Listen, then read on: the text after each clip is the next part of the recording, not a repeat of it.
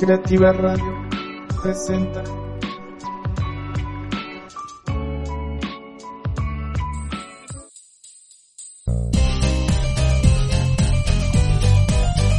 Entre historia y canciones.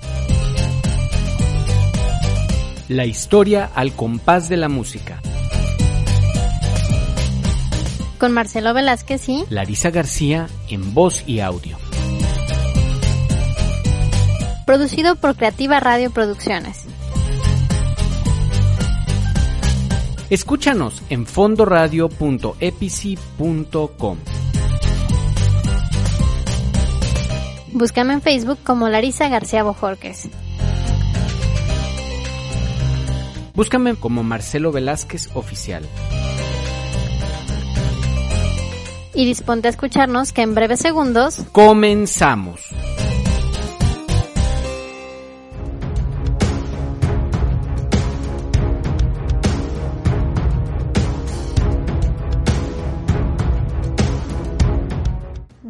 Todos ustedes a este su programa semanal de Entre Historia y Canciones. Nosotros seguimos de aniversario y hoy, déjenme les platico, vamos a suspender nuestra serie de mitología por unas cuantas semanas, porque estamos en el mes patrio y México nos merece un espacio especial. Así que desde hoy comenzaremos con el tema de la independencia mexicana, a un año de festejarse los 200 años de la misma, que sucedió en 27 de septiembre de 1821. Para ir entrando en materia, este año comenzaremos con la conquista. ¿Les parece? Espero que esta idea sea de su agrado. Hoy escucharemos música mexicana para ponernos a tono con el tema y no haremos presentaciones especiales. Es música que no necesita presentación, la llevamos en el corazón, fluye por nuestras venas. Así que, dejémonos sorprender por estos sentimientos que nos provoca. Por el momento, les recuerdo que están escuchándonos por fondoradio.epici.com. Yo soy Larisa García y paso en este momento los micrófonos a Marcelo para comenzar con nuestro programa de hoy.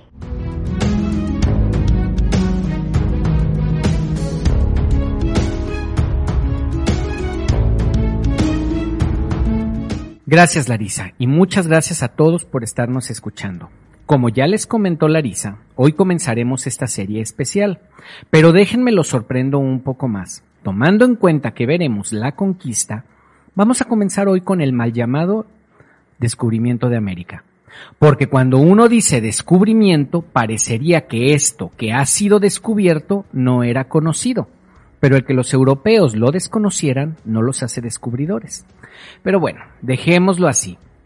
Vamos a profundizar un poco en este acontecimiento y terminaremos esta serie con el momento en que comenzó la colonia. ¿Cuántos programas nos lleve? No lo tengo claro, pero los van a disfrutar. Eso se los garantizo. Haremos nuestro mejor esfuerzo para que esto se dé.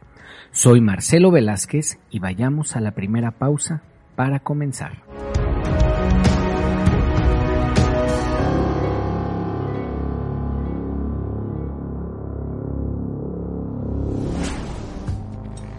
Fondo Radio. Estamos al aire. Escucha, vive y siente.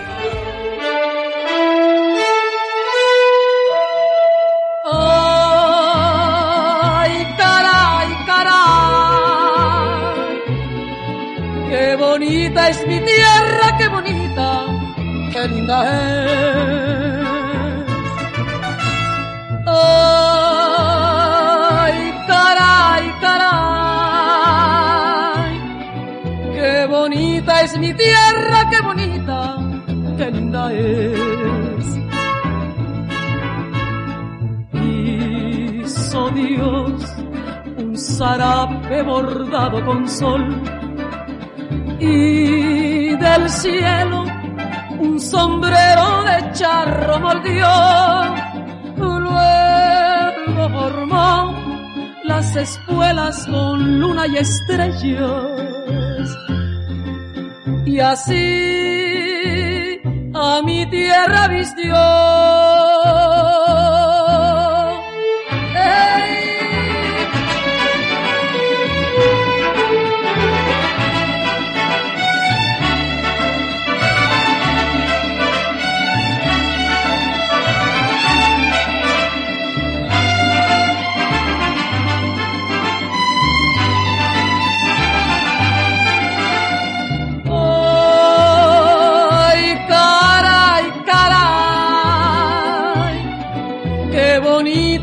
Tierra, qué bonita, qué linda es.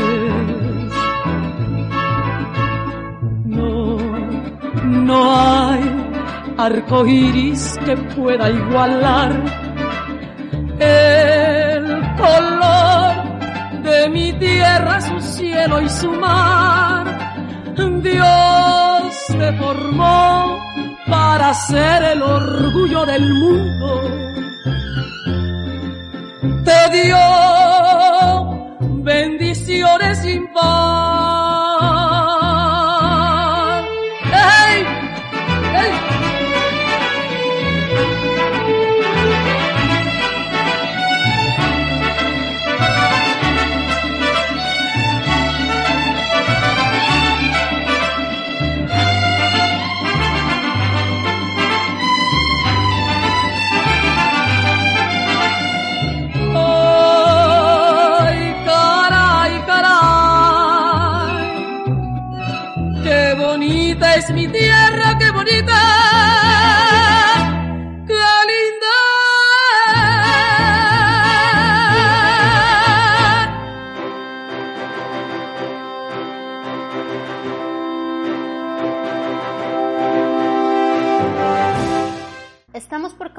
la historia de la conquista, pero antes quiero invitarlos a que nos escriban. Tenemos para ustedes nuestras redes sociales. En Facebook nos pueden encontrar como Fondo Radio, Larisa García Bojorques o Marcelo Velázquez Oficial. Ahí pueden dejarnos sus comentarios a los que responderemos puntualmente. Espero que disfruten el programa de hoy, así que vamos comenzando. Paso los micrófonos a la mesa.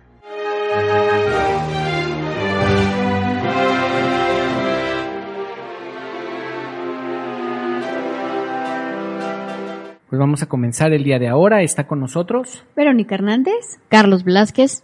¿Y cómo se les hace el tema que vamos a ver el día de ahora? Pues yo creo que mejor, en mejor momento no podría llegar, ¿no? Les voy a dar la, la explicación, una pequeña explicación nada más. Es, estamos en septiembre, van a decir que tiene que ver el descubrimiento de América, si ese vendría a ser en octubre, pero bueno, es que vamos a hablar de la conquista y la conquista se dio prácticamente a la par que el descubrimiento. Entonces, si contáramos ahorita la conquista y luego por la fecha en octubre agarramos el descubrimiento de América, nos tenemos que ir para atrás. Entonces, brinquémonos tantito la parte de las efemérides y casi, casi creo que se van a andar juntando o terminaremos este, esta serie de programas de la conquista un poquito antes del 12 de octubre, pero pues ya lo habremos visto. ¿Y es los de mitología los vamos a continuar? Sí, nada más ya que se acaben. Vamos a retomarlo, es una suspensión nada más porque se nos atravesó septiembre. Y el de mitología tendría que haber acabado, pero pues recuerdan que tuvimos unos, unas semanas que no tuvimos programa, entonces programa nuevo, por eso es que lo vamos a hacer así. Pero vamos a retomar el de mitología, vamos a seguir con Perseo en su momento. Pero el día de ahora vamos a darnos una vuelta acerca de lo que sucedía en el mundo al tiempo de que se dio lo que llamamos el descubrimiento de América, que deberíamos de empezar por cambiarle ese término porque por ese término es que nosotros los europeos siguen sintiéndose como líderes de manejo del mundo y cosas así por el estilo, porque ellos nos descubrieron. No, no nos descubrieron. Nosotros aquí estábamos muy a gusto y muy tranquilos. Que tendría que haberse dado en algún momento el encuentro, se tendría que haber dado. Que se dio en ese momento, se dio. Y no nos vamos a meter a cuestiones de que por qué, de que si le hicieron, de que si mataron, de que si no mataron. Se dio. Eso ya pasó y no eh, tiene- 500 años después ya tendríamos que estar dando el siguiente paso hacia adelante. Entonces es, si mataron indígenas o no mataron indígenas, vamos a irlo viendo en este tiempo de lo que vamos a ver de la conquista, que muchas veces ni es tanto tan como lo, como lo platican los que odian al asunto de la conquista, ni tampoco fue tan ligerito como lo quisieran ver los europeos, porque tampoco fue. Pero el asunto es que estamos en el siglo XV, estamos en 1492 cuando se da el famoso la famosa llegada de Colón a América. Pero, ¿qué sucedía previo? ¿Por qué se dio esto de esta forma? Se dieron varias cosas, se conjuntaron varias cosas para que haya sido de ese modo. Primero, los, esa parte que nos cuentan de que creían que la Tierra era plana y demás, ya para ese entonces ya no era real. La gente de a pie los europeos de a pie, o sea, la gente que vivía en ese mundo de la, de la tierra plana, sí.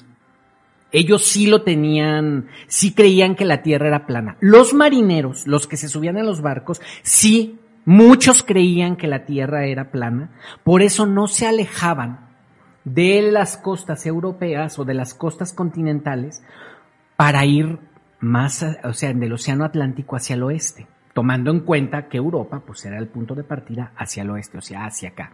Porque creían que después de las después de ciertas islas que hay enfrente del continente europeo, que son las, creo que son las Azores, no recuerdo ahorita el nombre de las islas, adelantito el mar se caía. Y era un precipicio y ahí salía. Y adelante de esas islas sucedían que había muchos monstruos marinos que desbarataban barcos. Eso era la creencia del marinero de a pie. Cosa que no sucedía con los navegantes jefes, o sea, como por decir con Cristóbal Colón, con los que después... Porque eran observadores más que nada, ¿no? Porque ya había un conocimiento. Vamos a ver qué es lo que sucedía. En 1453 cae Constantinopla. Y en ese momento se cierra el paso de los europeos a Oriente. Y los árabes empiezan a, traer las mercancías, pero empiezan a encarecerlas, porque ellos quieren su Quieren el comercio sin intermediarios para ellos llevarse la mayor ganancia. En eso siempre han sido europeos, hasta la fecha. Desde antes de eso, o sea, con los romanos y de antes de los romanos, eso ya pasaba. Cuando los árabes cierran Constantinopla, los europeos ya no pueden pasar. Los árabes empiezan a monopolizar todas las mercancías que querían los europeos, no que los asiáticos quisieran venderles a los europeos. Los europeos eran los que iban por ellas. Esas mercancías que eran tan importantes en Europa, los árabes dijeron, ah, tenían que pasar por el, por el, imperio turco, o sea, el, imperio turco otomano por el Islam, para poder llegar a Oriente. Y los árabes, o sea, los turcos, no los árabes, los turcos dijeron, por aquí ya no pasan. Nosotros las vendemos y nosotros ponemos el precio. Si ustedes quieren, no las compran a nosotros. En ese tiempo es que se levanta, se levanta Venecia. Venecia se convierte en la gran potencia, porque los venecianos sí comerciaron con, con los turcos, pero las mercancías eran muy caras. En ese tiempo se estaba dando también, esto estamos viendo es a principios de, digo, 1453, el descubrimiento es 40 años después. 40 años después. Entonces. ¿Y ahorita, y eso podría ser como ahorita la aduana? Es como eso. O sea, es como, de aquí es mi frontera, tú no entras no tienes permiso de pasar. Tú me tienes que comprar en ciertos lugares y nosotros somos los que traemos las cosas y ponemos el precio. Ellos cobraban sus impuestos, o sea, era todo un trabajo. O también como el precio, el costo de envío ahorita, ¿no? De que te pagan por traértelo a donde tú lo, a donde tú dijiste que lo recibieras. Sí, la diferencia es que en ese entonces no había, no había UPS y DHL y estafeta. Era o me compras a mí o me compras a mí. Entonces el precio lo marcaban ellos. Antes los europeos pues iban y ellos unos vendían más caro, otros vendían más barato, pero se competían entre ellos, pero ellos iban y venían y por donde pasaban iban dejando una derrama económica, pero no pagaban propiamente lo que hicieron los turcos después, es decir, aquí las cosas valen tanto y si quieres. Al cerrar eso, pues quedó la necesidad de esas mercancías que durante tantos siglos se habían comprado, y que los europeos le ponían precio, ¿no? Tengo entendido. Ellos le ponían precio porque ellos iban y las compraban, pero ellos ponían el precio en Europa. Entonces, ahora los que ponían el precio eran los turcos y aparte ellos le tenían que subir el precio, pero se fueron muy arriba, se encareció mucho el mercado. Entonces, ellos necesitaban encontrar otra manera. En ese mismo tiempo, los, en la península ibérica, o sea, en tiendas España y Portugal, em, vienen sacando a los árabes de todo lo que era el califato de Córdoba y todo eso. Entonces, los empiezan a correr y por ahí, por ese tiempo, es que los españoles finalmente quitan a los árabes de, de España y se hacen un solo país, como quien dice, porque se casa Fernando el católico con Isabel la católica. Fernando de Aragón que es una, un país, con Isabel de Castilla, que es otro país. Pero al juntarse los dos, se hacen muy fuertes. Los portugueses ya habían su territorio, ya lo habían limpiado de árabes antes. Y en algún momento hubo un emperador portugués o un rey de Portugal que se, que Pedro el Navegante, que nunca navegó, era un rey pero nunca navegó, él se dio cuenta que su país estaba estaba totalmente en, en, en, en desventaja porque era un pedacito en la orilla de la península y tenía que pasar, o sea, era el mar de un lado y España del otro.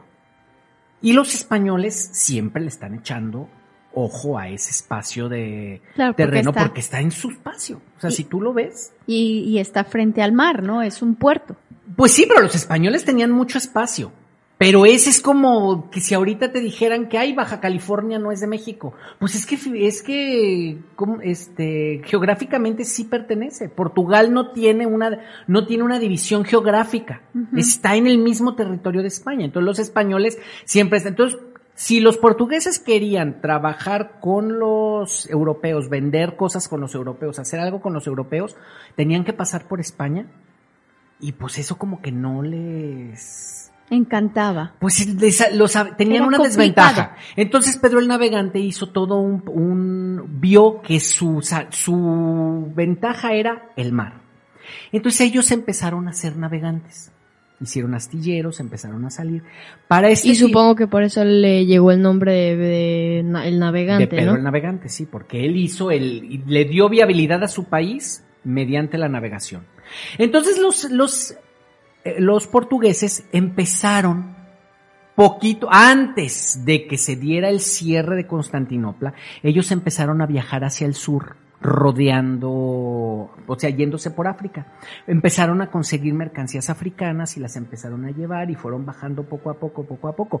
Por ahí de 1470 y tantos, los portugueses llegaron a lo que es el Cabo de la Nueva Esperanza, que es la parte donde es la puntita de África. Y pudieron pasar hacia el otro lado. Es una zona muy complicada porque se junta el Océano Índico con el Océano Atlántico. Entonces es una parte donde hay muchos. sino- Acuérdense que no se alejaban del mar, ¿eh? O sea, no se iban a días de lejos, se viajan Por bordeando. Ajá. Entonces, bordeando el mar, esa zona donde se junta el Océano Índico y el Océano Atlántico es muy peligrosa. Y no encontraban la manera de darle la vuelta. Esa parte se encallaban los barcos y se acababan. Era muy picada, porque es donde se juntan muchas corrientes.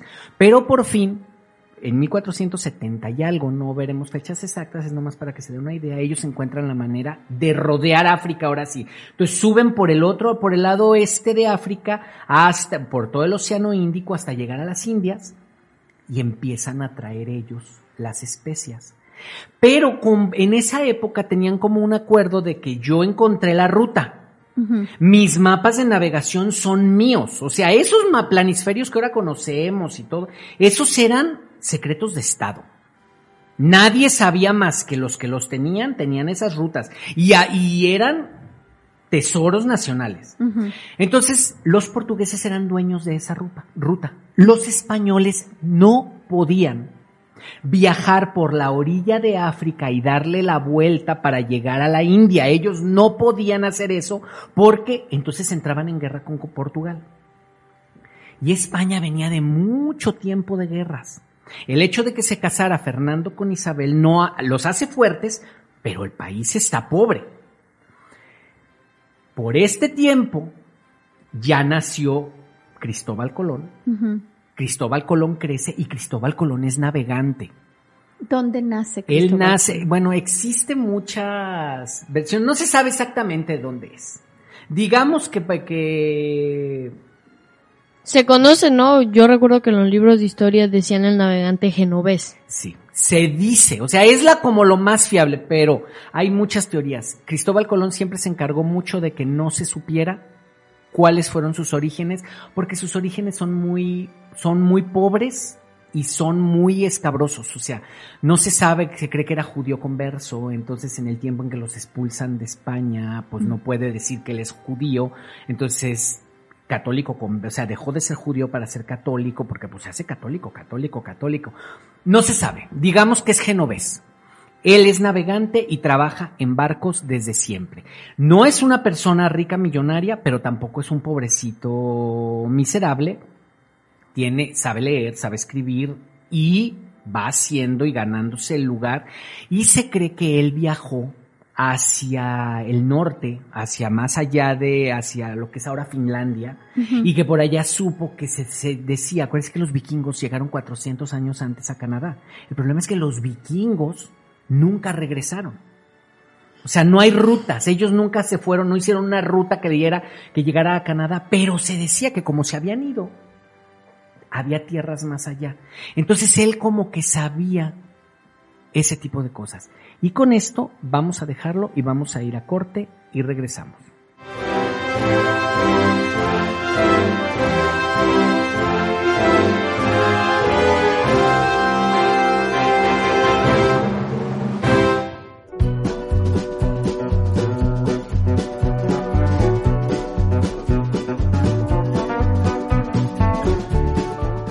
Cristóbal Colón, de orígenes discutidos, pudo haber nacido el 31 de octubre de 1451, siendo Génova el lugar más popular a la creencia. Y se sabe que murió en Valladolid el 20 de mayo de 1506.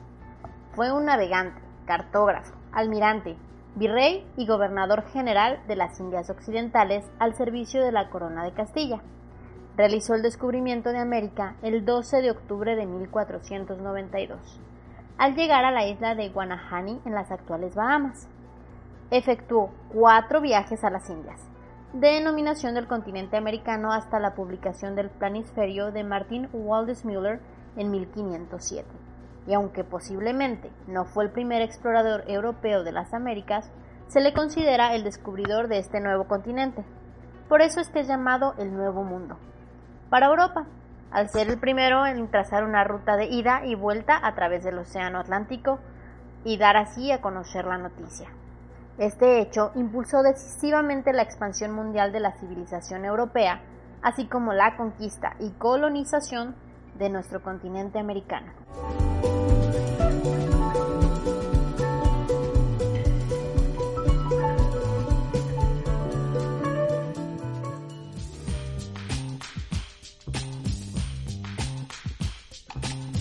Escucha, vive, siente. Estamos al aire.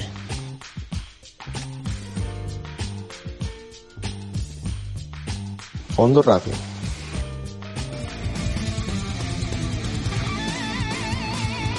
Escucha Territorio Águila todos los miércoles a partir de las 21 horas, donde escucharás todo lo referente a las poderosas Águilas de la América, noticias, contrataciones y más. Un resumen de la jornada aquí por Fondo Radio, con su amigo el Mesías del Americanismo, Mr. Easy. Te esperamos.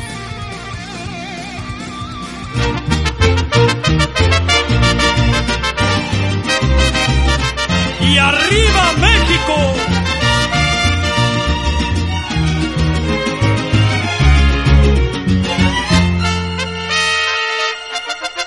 Yo soy ese viajero que va por el camino, por brechas y veredas, buscando su destino.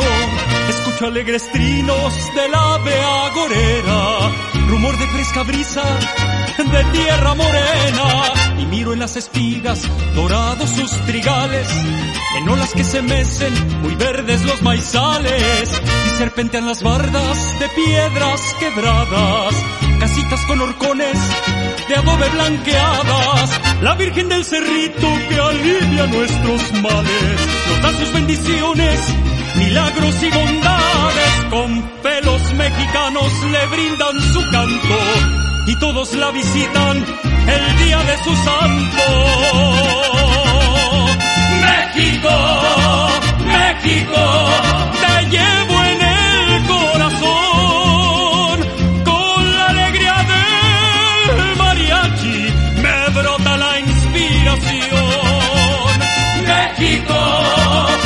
México, de bronce tu corazón, no hay como sones jarochos cantados con emoción.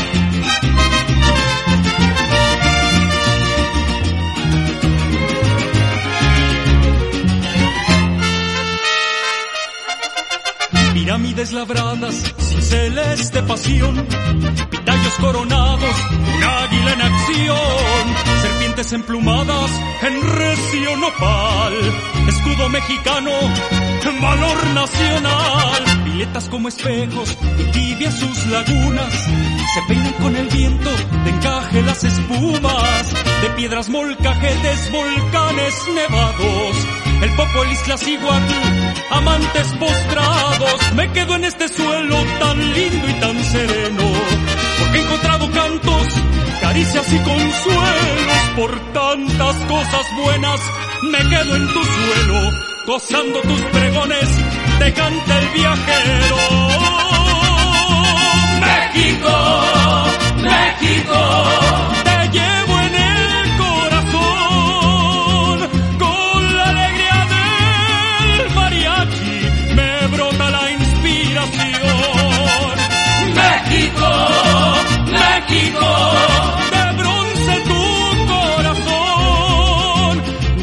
como sones jarochos cantados con emoción. Mi México, México,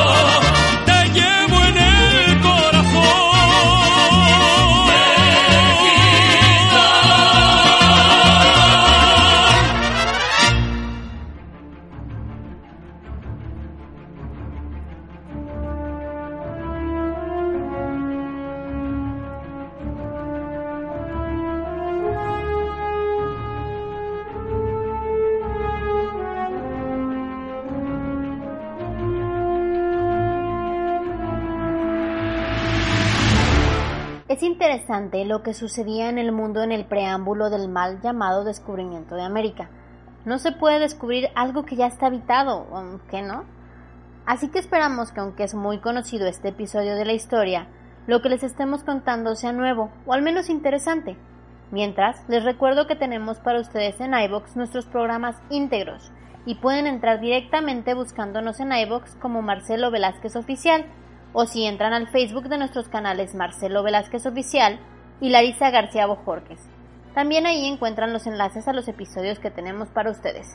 Ahora continuamos con el programa.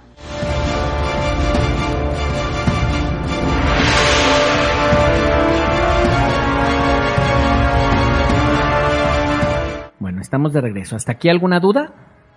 No, ninguna. Ok. No, venga. Estábamos en que los vikingos llegaron a Canadá pero nunca regresaron. Entonces, pero el hecho de que se fueron y que nunca regresaron se prestó a que llegó con el tiempo las historias de que había una tierra más allá. Entonces era algo que se conocía. Ya para este entonces, cuando los portugueses ya le han dado la vuelta al mundo, ya llegaron hasta la India, ya saben que el mundo es redondo. Nuevamente, porque acuérdense que en el siglo III antes de Cristo ya se sabía la medida de la circunferencia del ecuador de la Tierra. Y era muy exacto, o sea, era realmente exacta la capacidad. Los griegos lo habían sacado, o sea, el- los griegos de, ¿cómo se llama? De Alejandría, ya tenían, o sea, eso ya se sabía. Y también, y también creo que el Partenón lo hicieron de acuerdo con esta medida para que se viera como, si lo ves tú de abajo, no veas como que se te cae, sino como que es una estructura muy sólida, ¿no? Y tiene que ver con el pi, y el pi es una, una fracción de la, de la circunferencia del ecuador en la Tierra. Entonces, ya lo sabían. Llegó la Edad Media, llegó la caída del Imperio Romano y eso se perdió. Se perdió completamente. Pero ya para este tiempo, ya para 1400 y tantos, ya se sabía. Todavía no llegaba el hecho de que la Tierra era redonda, pero ya se sabía. Entonces eso de que, ay, Cristóbal Colón decía que la Tierra era redonda y los demás creían que no, no es verdad ya sabían que la Tierra era redonda. A nivel Portugal, a nivel navegantes, o sea, a nivel países de navegación, estamos hablando Francia, Inglaterra, que ya sabían cosas de navegación y todo eso, ya todo mundo sabía que aquello era redondo. Y los portu, pero, lo, pero el asunto, ¿cuál es el problema? La teoría de, de, de Colón era que Asia, si te ibas por el Océano Atlántico, llegas a las Indias Orientales, porque él decía, hagan de cuenta que si la Tierra mide 5 kilómetros, él decía que medía 2 kilómetros y medio. Si el Ecuador medía 5 kilómetros, él decía que medía 2 kilómetros y medio. Entonces, él decía con sus cuentas que era posible llegar al otro extremo de a, a las Indias Orientales en tres meses máximo.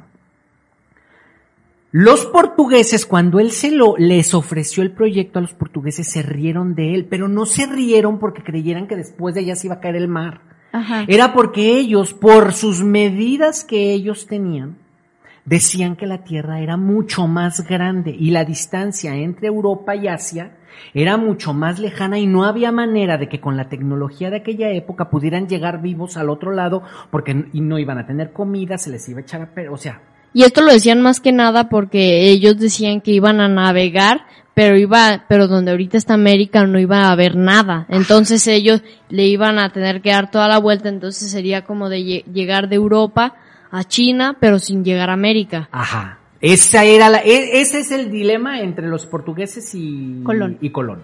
Que ellos decían, no, es que estás mal, la medida es esta. Y él decía, no, es esta. Y los dos tuvieron razón, porque Colón decía que en tres meses llegabas a las Indias Orientales, aunque no llegó a las Indias Orientales, pero llegó a América.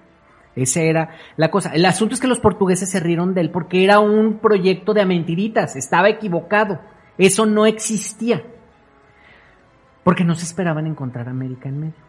Colón Vais le ofrece el proyecto a los españoles. Los españoles no son tontos, es Isabel y Fernando. Si algo no tuvieron esos, esos Reyes. reyes es que fueran tontos. Eran, acababan de hacer una alianza política que fue exitosísima los 300 años siguientes. Ellos le dieron forma a España. Y entendamos una cosa, España no podía llegar a las Indias Orientales rodeando por el sur como lo hacían los portugueses porque esas eran rutas portuguesas. Pero Fernando sabía que ellos eran dueños de las rutas que se hicieran por el Océano Atlántico. Eso lo sabían. Eso estaba tratado con los portugueses cuando los portugueses dijeron que era de ellos esa ruta. Ellos hicieron un acuerdo, los españoles y los portugueses, donde, ok, España le dice, ok, esta ruta es tuya, tú la buscaste y tú la encontraste. La ruta del Atlántico es de nosotros. Los portugueses no tuvieron problema en decir eso porque no había, era, Dijeron, ¿a dónde ¿A van? dónde van? No van a poder llegar. No hay la tecnología que se necesita. Y Fernando el Católico sabía eso. Lo único que necesitaba era que, era que avanzara la tecnología para ellos poderse aventar la vuelta por el otro lado. En ese tiempo llegó Cristóbal Colón y les hizo un cuento diferente. Entonces ellos dijeron, pues, pues va, que se pierde. Si no llega se va a morir. Y no pasa Nada más nada. se pierden los barcos Ajá. y la inversión. Y pues no era tampoco como la gran inversión, o sea, no fue como la gran inversión porque ni siquiera fueron los, los reyes católicos los que invirtieron. Eso de que la reina fue y empeñó sus joyas, es muy bonita No historia, pero no, no es cierto. No me digas eso, por favor. Cristóbal Colón viajó con capital judío. En el tiempo en que le dieron el, que el- el- le dieron el patrocinio o, el, o que le dieron el permiso a Colón de viajar a las Indias, los, los españoles habían expulsado a los judíos de España.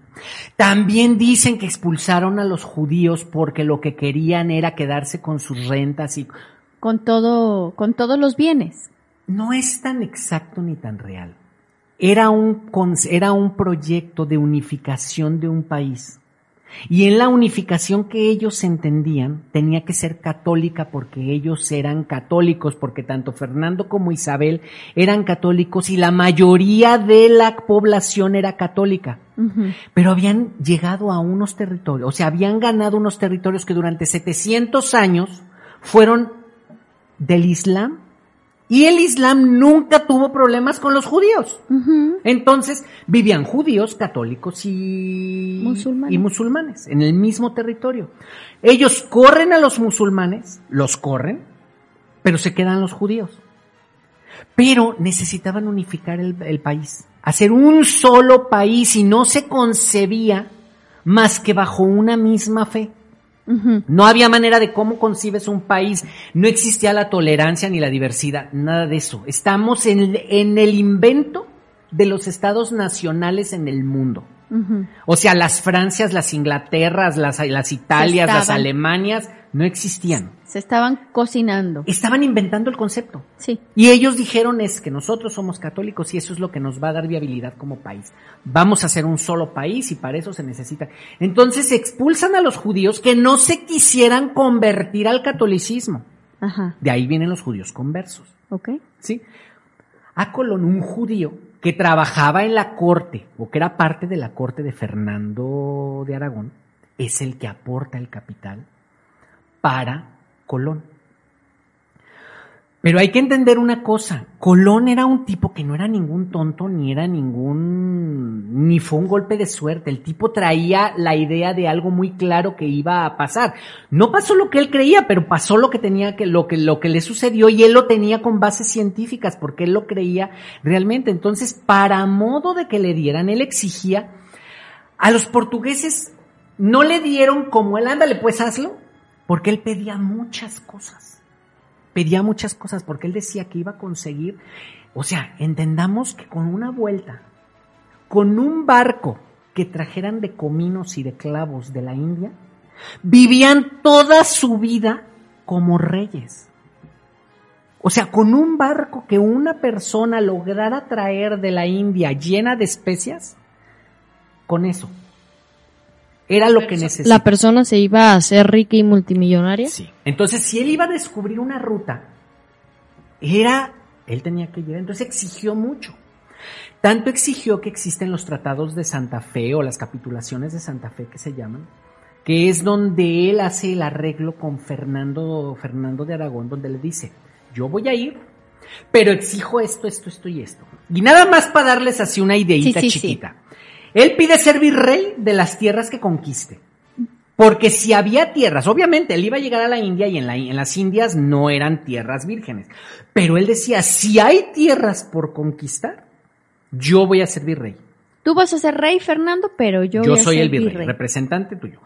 Voy a ser gobernador de ese lugar. Los gobernadores son los jueces y los jueces cobran por las por los edictos y por todas esas cosas cobran un diezmo. Era como el como lo que hacía el esposo de doña Josefa. Era más o menos eso. Entonces, pero en ese entonces se llamaban gobernadores. Entonces, me van a dar el, och- el 10% de todo lo que se traiga de allá para acá. El 10%. Bueno, todas las cosas que le piden le dicen que sí. Todo. Pero Fernando de, Fernando de Aragón tuvo un chispazo. Que fue un chispazo, porque realmente él no sabía nada de eso. Y él puso que todo eso iba a ser concedido siempre y cuando llegara Colón a las Indias Orientales. No. Por lo tanto, no se lo cumplieron. Por lo tanto, cuando él descubrió América, al principio sí, al principio sí, y sus hijos llegaron y, y tuvieron y les dieron. Lo que va a pasar con Cortés es a hijos de Colón en Cuba y en todo eso, porque ellos iban y ellos querían sus puestos y demás. Hasta que llegó Carlos V, o sea, hubo un pleito, traían pleito ya en tiempos de Carlos I de España, V de, de Austria, que dicen, pero es que no descubrió las Indias. O sea, ya para ese entonces ya habían hecho un mapa, ya, habían, ya le habían nombrado América a eso, ya sabían que había un pedazo de tierra enorme, gigantesco. Cuando dijeron, pues con la pena, pero es que no descubrió las Indias. Entonces le quitaron todo. ¿Qué? Murió pobre. ¡Qué impresión! Y esos, pero le dan, le conceden todo finalmente a Cristóbal Colón. Y vamos a dejarlo aquí y vamos a ir a corte.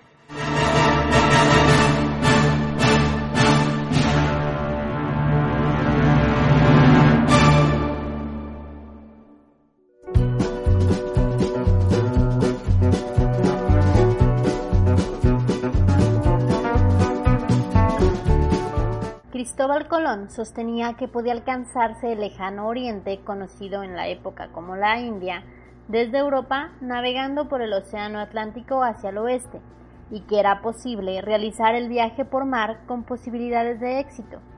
La caída del Imperio Romano de Oriente en poder de los turcos otomanos en 1453, tras la toma de Constantinopla, su capital, provocó el encarecimiento del comercio entre Europa y las regiones orientales. Colón aseguraba que había recopilado datos sobre la existencia de tierras habitadas al otro lado del Atlántico.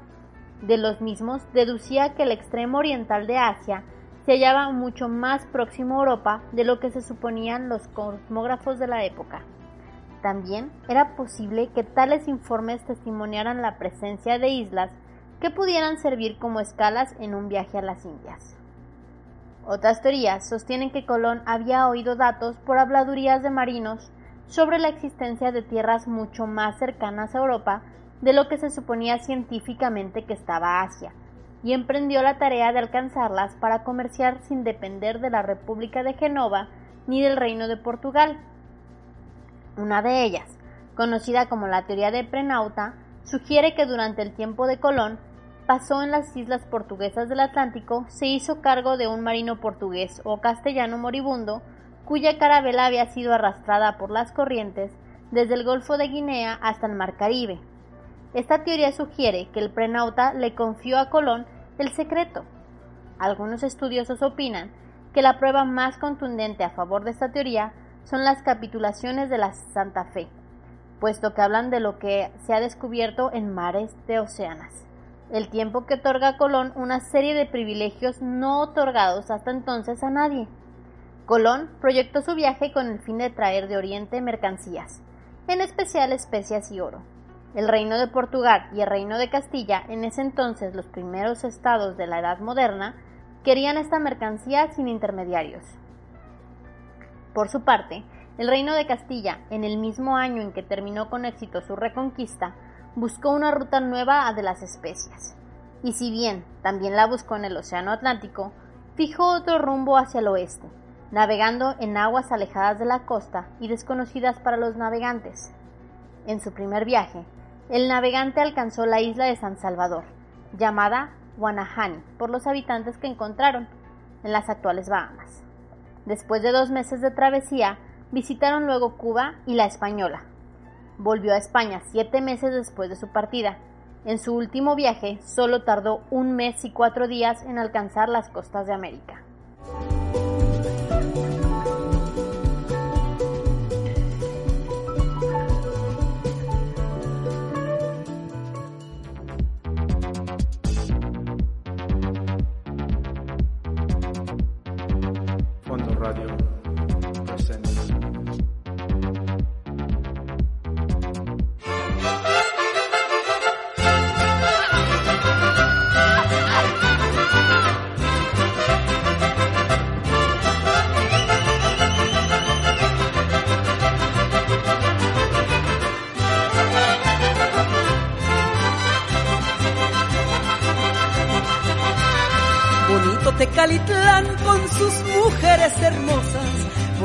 Bonito Tecalitlán con sus mujeres hermosas. Cuando me sale a bailar el son de las mariposas, y ay, qué gusto me da y acordarme de esas cosas.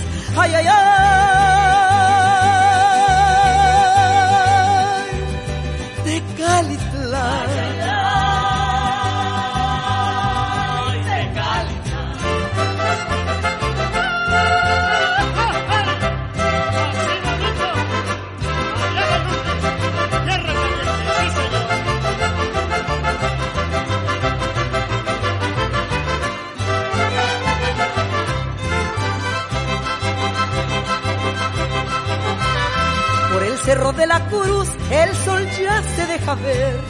Por el cerro de la cruz el sol ya se deja ver.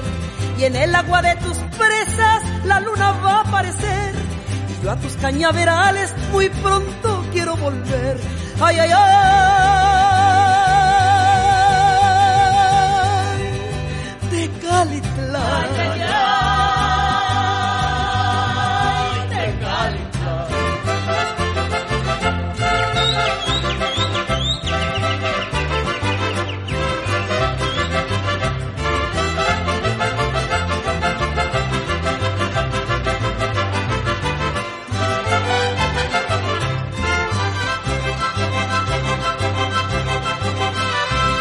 Las dos de la mañana voy a un mariachi tocar. A las dos de la mañana voy a un mariachi tocar. y era el tierra caliente que andaba por el portal, dándole serenata a las flores del lugar. Ay, ay, ay,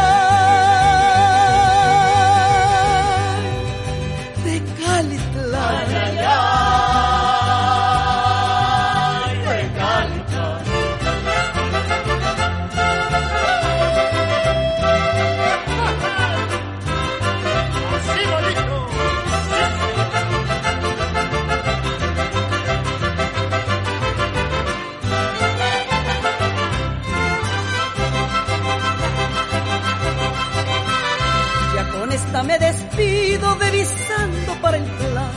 Ya con esta me despido devisando para el plan. De las muchachas bonitas de allá de Tecalitlán. Del pueblo de Tamazula y también Ciudad Guzmán. Ay, ay, ay.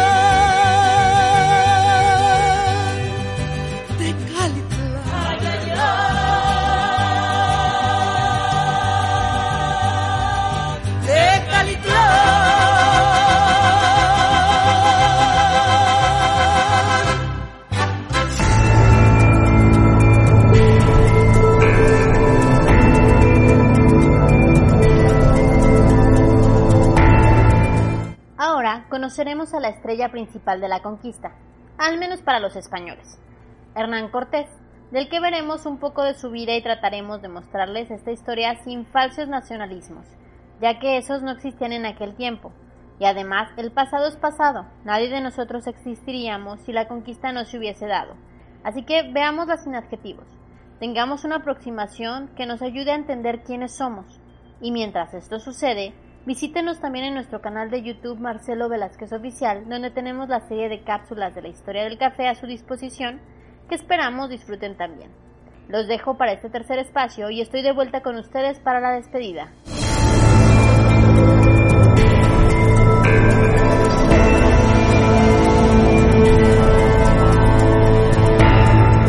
Estamos de regreso. Hasta aquí, ¿alguna comentario, alguna cosa? A ver, entonces esa parte es que está interesantísimo. Esa parte donde la cláusula que le ponen, que todo eso se lo iban a conceder siempre y cuando llegara A las Indias a las Orientales. Indias Orientales fue por parte de Fernando, Fernando. de Aragón. Ajá. Fue un chispazo.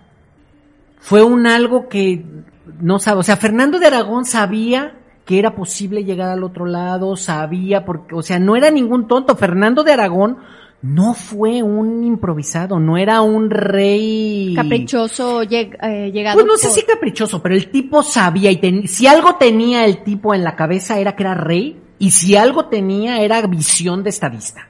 O sea, él tenía la idea de lo que era manejar un estado. Pero no sé qué se le, no sé por qué, pero eso está escrito. O sea, siempre y cuando llegue a las Indias Orientales. Y firman eso. Para ayudarlo, le- ya les comenté que le pusieron, el, el dinero lo puso un judío, porque digo, no era nada más conseguir los barcos, era conseguir a la tripulación, era habituallar los barcos, o sea, con comida, con armas, con todo lo que se necesita para un viaje que iba a ser largo, porque Porque en ese tiempo todavía había piratas o no. Sí, había piratería y todo eso, pero no era todavía tan fuerte. La piratería, el, el culmen de la piratería llega posteriormente ya con Isabel I de Inglaterra, que es la que hace de la piratería su, Su fortuna. su fortuna, como quien dice de Inglaterra, precisamente contrarrestando a España. Aquí todavía sí había.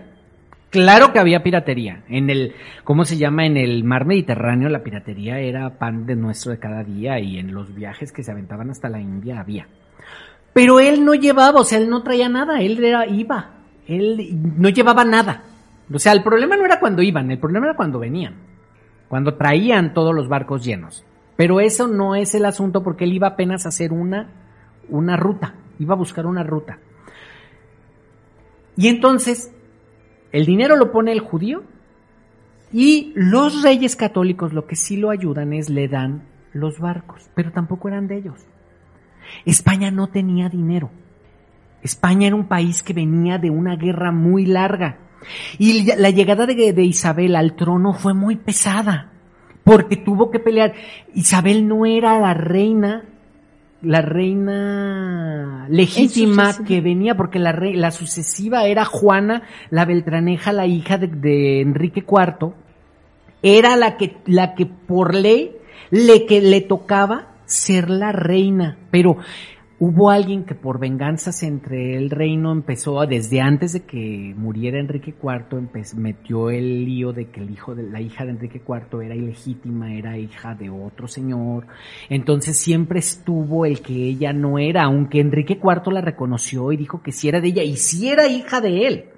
Pero le metieron el chisme y cómo lo, cómo lo demuestras en aquella época. Entonces, el asunto es que para llegar a eso es otra historia, Isabel. O sea, era un, eran muchos conflictos de mucho tiempo, hubo una guerra de sucesión para que llegara Isabel a la, a ese, a la- al trono y luego casarse, se casó por debajo del agua con Fernando de Aragón porque eran primos, entonces no podían, se- no se podían casar. Entonces, España estaba en una Ah, entonces situación ya sabemos de dónde viene Aquaman. Se casaron abajo del agua y tuvieron un hijo, salió Aquaman y... Entonces el asunto es que no tenían, no tenían dinero, pero bueno, hubo quien puso el dinero para que lo fueran y ellos le dieron unos barcos. Los barcos, dos barcos, pertenecían a los hermanos Pinzón, pero los tenía embargados el gobierno porque le debían impuestos. Entonces, si se acuerdan todos de los hermanos Pinzón, los hermanos Pinzón eran dueños de la niña y de la pinta, por eso son famosos, porque eran sus barcos. Pero como estaban embargados por la corona, sus barcos estaban a la disposición del rey, de la corona. Por eso los mandan. Y la otra, La Santa María. que se llamaba originalmente la Marigalante. O sea, la Marigalante es el nombre de una prostituta. Por eso es la Marigalante. Pero a, Jos- a, a Cristóbal Colón no le gustó el nombre. Porque decía, ¿cómo? O sea, él era católico. Entonces, por eso él le pone a la, la rebautiza como Sí. la Santa María. Por eso es que aquí en Vallarta conocemos a la Marigalante, no conocemos a la Santa María. Pero Yo la es- conozco como la Santa María. La, la de Colón. Pero Pero, en Vallarta- el barco que se que, que navega en Vallarta es la La Marigalán. Marigalante. Y es porque fue el O sea, nombre ¿ese con- barco todavía existe? No, No. hicieron una réplica. Ah. Es una réplica, pero se llama la Marigalante, porque es el nombre original del barco. Y un barco no le pueden cambiar el nombre. Pero... ¿por Porque qué? trae mala suerte. No, Pues porque es el nombre. O sea, tú te llamas Verónica y así te cambias el nombre, siempre va a decir Verónica en tu acta de nacimiento. Pero Cristóbal Colón la rebautizó como la Santa María. Por eso a América llega la niña, la pinta y la Santa María.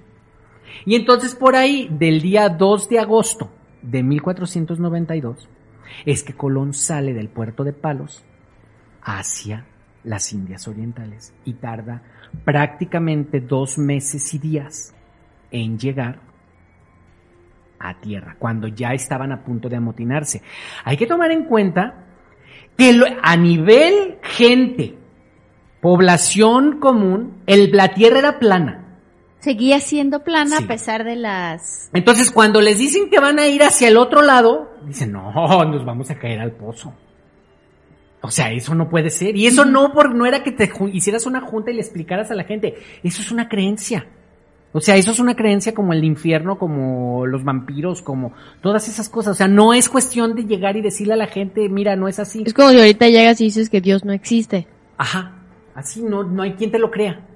Aunque haya gente que dice que lo crea porque piensa de otra forma, pero no es que piensen de otra forma, piensan de otra forma con un Dios central. O es más, como si ahorita le dices a la gente que la Tierra es plana.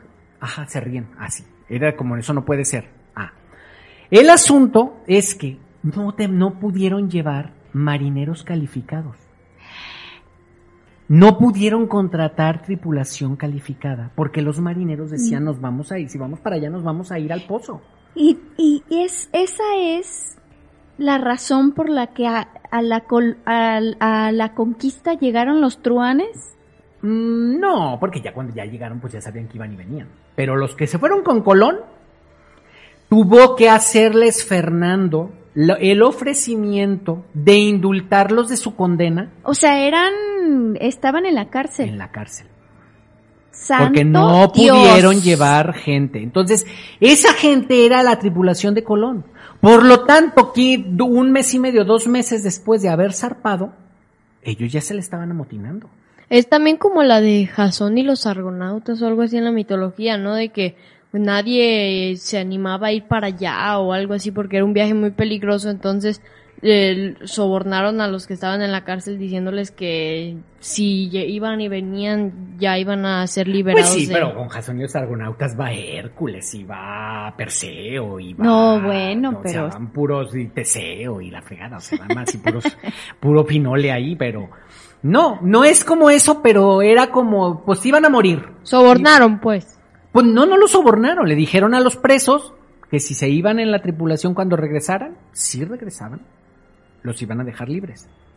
Entonces, pero esa es la gente con la que iba, o sea, no eran precisamente gente buena, eran delincuentes, era la tripulación. Entonces, cuando llegaron esa parte de que hubo moti- amotinamientos y fue un viaje muy pesado, digo, Colón no hizo cualquier tarugada. Y Colón llegó a las islas, a las Indias Orientales.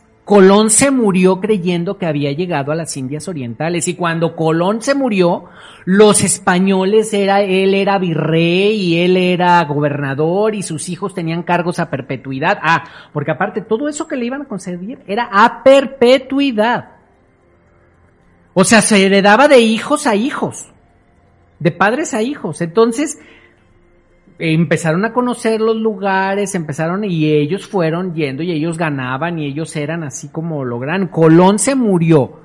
Pobre porque ya para el tiempo en que Colón se murió, que murió en 1504, en 1506, no, en 1504 murió Isabel, en 1506 murió Colón. ¿De cuántos años? ¿40 o 50? No, 50 y algo yo creo que tendría, no sé exactamente. Este, ya se sospechaba. Ya sospechaban que allí no eran las Indias Orientales y que se habían topado con un pedazo de tierra que no era, entonces ya no le querían cumplir. Entonces ya tenía muchos problemas la familia de Colón, por eso Colón muere pobre. Porque aparte, el comercio tampoco era tan amplio, porque estamos hablando de que él muere 10 años después de, 12 años después de que descubre América, hace cuatro viajes. Le va bien, vive bien, pero no muere rico. A sus hijos son a los que de plano ya les quitan todo. O sea, pero ya Fernando ya tenía como, se me hace que te di de más, o sea, se me hace que no. Pero él se muere y él todavía está en las Islas Orientales. O sea, los españoles se vienen a enterar hasta después porque llega un momento en que mandan a hacer una, una, un estudio para ver qué es eso. ¿De dónde a dónde llega? ¿Por dónde pasas? Porque, pues no era ni Zipango ni, porque a Japón le decían Zipango y no me acuerdo cómo se llamaba la otra porque eran los nombres que les había puesto Marco Polo 300 o 200 años antes, este, en su libro. Entonces ellos iban allá, a Japón y a China. Entonces decían, pero pues no hay, no hay orientales, no hay nada. Estaba muy raro el asunto. Sí, La sí. gente era muy diferente porque encuentran gente nueva, gente que nunca habían visto. O sea, pero no me entiendan como, pues claro que no la habían visto, pero es que eran diferentes. Ellos conocían a los negros y a los amarillos. Y ellos eran los blancos. Sí, es como si tú vas a China y ves ge- gente sin ojos rasgados y así pues dices algo, hasta- algo está mal. Sí, ellos conocían tres tipos de razas. La negra, la amarilla y la blanca. Pero acá se encontraron con una raza de bronce, una raza broncínea. Hermosa. Así la, así la describen, porque el tono de la piel era café. No era negro y no era amarillo. Entonces empieza, aquí vamos a empezar a dejarla, a, a empezar a abrir el camino al nuevo personaje con el que nos vamos a encontrar. Ya descubrimos América. Pero los europeos entran en crisis porque no saben a dónde llegaron. O sea, claro que dicen son las Indias Orientales, pero todo, nada dice que son las Indias Orientales porque los orientales que conocemos no son así. Cuando dices los europeos, ¿te refieres a toda Europa o a España? O ya, ya, no. ahí ya era un Pues escándalo. eso fue un escándalo universal. y ya todos querían Ya ser todo parte mundo- de eso. No, no. Los, los franceses y los ingleses se estaban matando entre ellos por el asunto de las, ¿cómo se llama? De las, de las religiones y de quién era más fuerte y demás. Por eso España se, los portugueses y los españoles por eso se dividen América, porque los otros estaban matando. No, pero sí fue algo muy importante. O sea, descubrieron algo que nunca se habían imaginado que iban a poder descubrir. Por ahí de 1502, 1504, en la Universidad de Salamanca existen los estudios en donde se analiza si eso que encontraron son seres humanos o no son seres humanos. Ah, qué caro. Porque, sí, o sea, porque era, es que era algo completamente diferente. Nuevo. Totalmente distinto, nada, las cosas que traían de allá no eran nada que hubieran conocido, no conocían el jitomate y les traen jitomate y les traen cacao, porque es todo, le, o sea, les, va- les van llegando muchas cosas que ellos no sabían que existían, eran cosas que a lo mejor no se habían popularizado, no todo el mundo las conocía, pero a los niveles muy altos de la corte eran, ¿qué hay allá? Y en la Universidad de Salamanca, para 1500, está estudiando un joven que se llama Hernán Cortés. Está estudiando leyes. Ah, O sea que es Hernán Cortés es un hombre No, Hernán Culto. Cortés es Hernán Cortés. O sea, el tipo no era cualquier baboso. O sea, el tipo no se conquista un país siendo un baboso y tampoco se conquista un país de la manera que lo conquistó él siendo un tarado. O sea, no fue a fuerza. No fue a fuerza. se podría decir que sí fue conquista. Fue a base de inteligencia. Ya lo veremos. Porque también yo recuerdo que había zonas. O sea, que mm, Hernán Cortés conquistó una parte eh, más para el sur y cuando llegó alguien más, no, ahorita no tengo claro el nombre, le dijeron pues tú vete al norte que ahí están los caníbales o algo así que eran como culturas que mordían, ¿no? Hasta matar. Algo así. Vamos a irlo viendo, no es ¿eh? exactamente eso. Cortés llega a México. Cortés llega a México. Pero vamos a verlo, este lo vamos a dejar porque ya se nos va a acabar el tiempo del No. programa, no podemos más que vislumbrarlo. En la Universidad de Salamanca para 1500 están, está la pregunta de qué es con lo que nos hemos encontrado. No es- saben con qué se encontraron y la disyuntiva y las todo los estudios está primero en si son humanos, si tienen alma, si no tienen alma, como si lo que ellos descubren, si ellos pueden llegar y quitarles lo que ellos tienen porque ellos allí vivían. O sea, Sí hay un debate si hay moral. un debate y vamos a darnos cuenta de que sí respetan muchas de esas cosas, sí se respetan muchas de esas cosas, no fue, no es ni tan negro, o sea, ni los españoles son los malos ni los indígenas son los buenos. Todos tienen sus, sus bemoles. Vamos a conocer a Cortés, vamos a conocer a Moctezuma, que tampoco era un idiota, tampoco, pero se dio una guerra y la perdieron. O sea, eh, la perdimos. Y por eso llegaron los otros.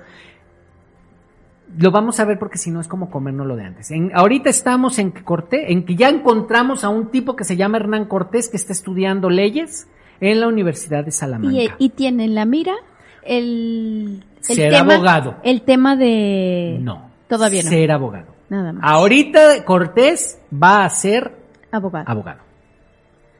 América ni en el mundo se le atraviesa en su vida. O sea, no es no es un tema de moda. Sí, es un tema de moda, pero él no está pensando irse. Ok.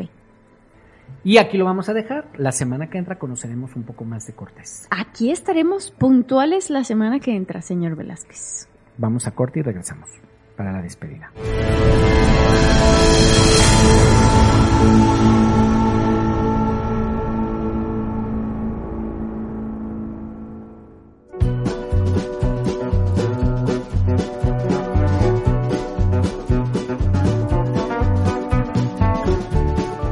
Isabel I de Castilla nace en Madrigal de las Atlas Torres el 22 de abril de 1451 y muere en Medina del Campo de Real Palacio Testamentario el 26 de noviembre de 1504.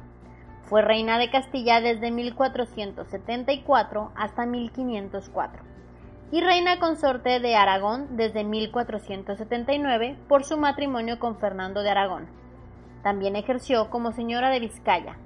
Se le conoce también como Isabel la Católica, título que le fue otorgado a ella y a su marido por el Papa Alejandro VI mediante la bula Sin Convenit, el 19 de diciembre en 1496.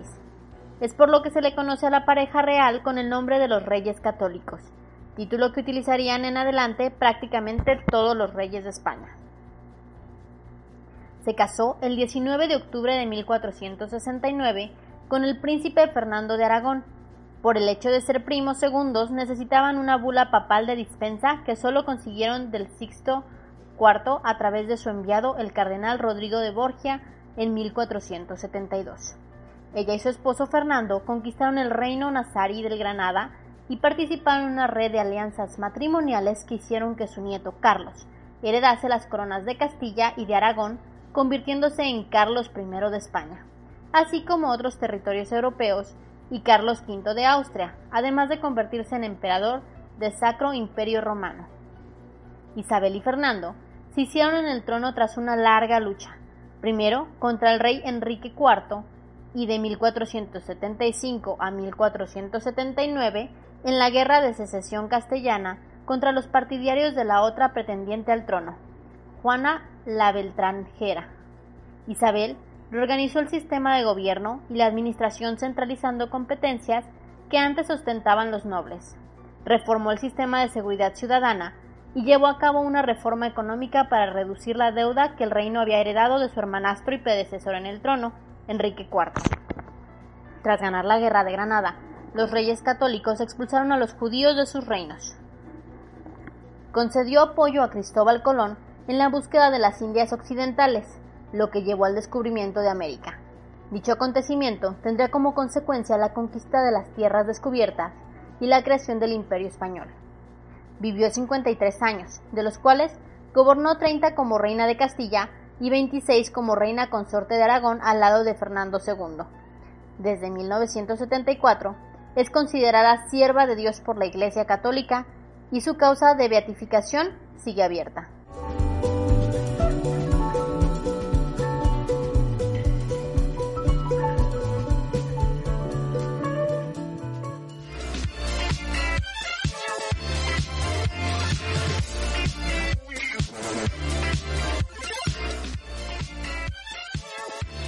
Escucha, vive, siente. Fondo Radio.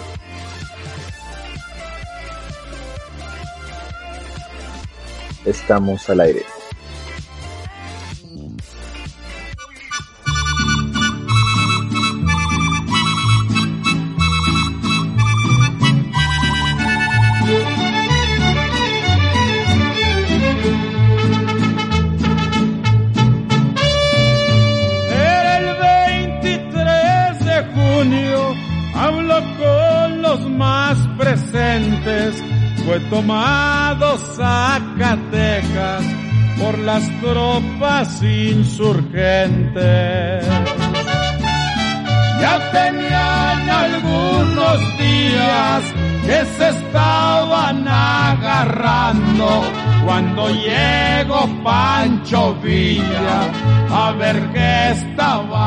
Pasando.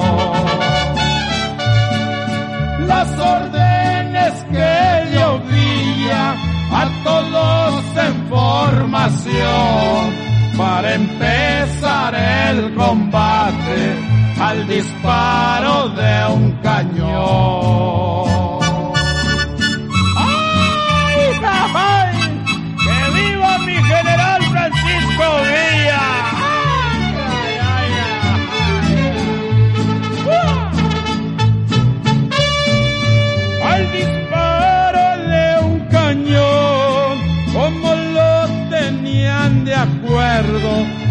Empezó duro el combate, lado derecho y izquierdo. Le tocó atacar la bufa a Villa Urbina y Natera. Por allí tenían que verse lo bueno de su bandera. Las calles de Zacatecas de muertos en tapizada, lo mismo estaban los cerros por el fuego de Granada. ¡Ay! Desde Guadalupe, Cerro El Grillo, Cerro La Bufa, a todos lados. ¡Uh! ¡Que viva mi general Villa!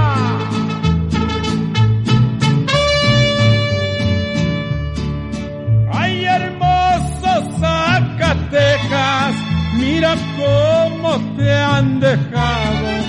La causa fue el viejo Huerta y tanto rico ha llegado. Ahora sí, borracho huerta, harás las patas más chuecas al saber que Pancho Villa ha tomado Zacatecas.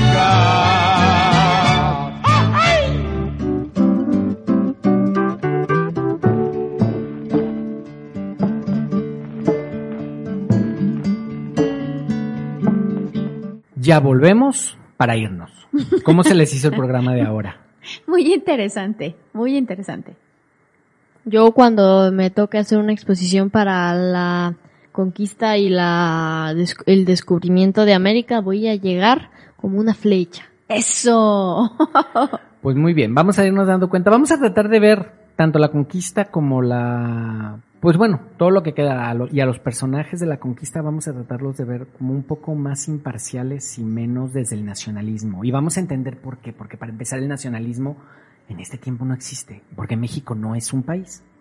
Pero ¿Cómo que no es un país? No, en ese entonces México no es Ah. un Ah, país. ya, ya, ya. Entonces no puede existir ese nacionalismo. Vamos a conocer a Malina Ali, que es Malinche, vamos a conocer a Hernán Cortés, vamos a conocer a Moctezuma, vamos a conocer a varios personajes así como los Brad Pitt y las Angelinas Jolie de la época. Este, y vamos a darnos cuenta de que no era, muchas cosas no son tan reales. Que pasó lo que pasó, sí, sí pasó. No vamos a decir que no pasó, sí pasó, pero no lo vamos a ver con el acento en fue así. Ah, llegaron los malos. Y ay, pobrecitos nosotros los buenos. No. Porque igual y ninguna es totalmente imparcial, ¿no? Porque eh, la de nosotros es viéndonos a nosotros, o sea, diciendo que ellos fueron los malos, llegaron y mataron y los españoles dijeron, o sea, lo dicen como yo los descubrí, pues, y ganamos una guerra, pues nosotros nos quedamos con ese territorio. Sí, pero nos vamos a ir dando cuenta que también en la historia oficial hay muchas cosas que te las dicen de mentiritas, o sea, te las inventan. Vamos a darnos cuenta, van a ver cómo va a cambiar bastante la apreciación de lo que significó la conquista. No nos vamos a meter en la colonia. La colonia ya es otro cuento, también muy interesante, pero es otro cuento. Vamos a ver la conquista. O sea, hasta la caída de Tenochtitlan, y unos poquitos años después, nomás para entender lo que sucedió. Pero esto fue todo por hoy. Muchísimas gracias. Aquí estaremos presentes la próxima. Muy interesante, me gustó mucho. Pues soy Marcelo Velázquez y los dejo con Larisa y los espero la siguiente semana.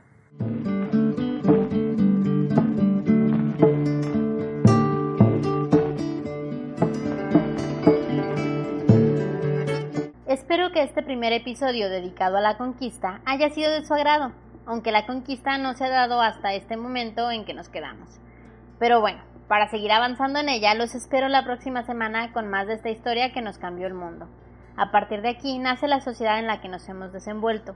En la historia hay un antes y un después del encuentro entre estos dos mundos. Yo soy Larisa García y los espero aquí en este, su espacio entre historia y canciones. Hasta la próxima semana.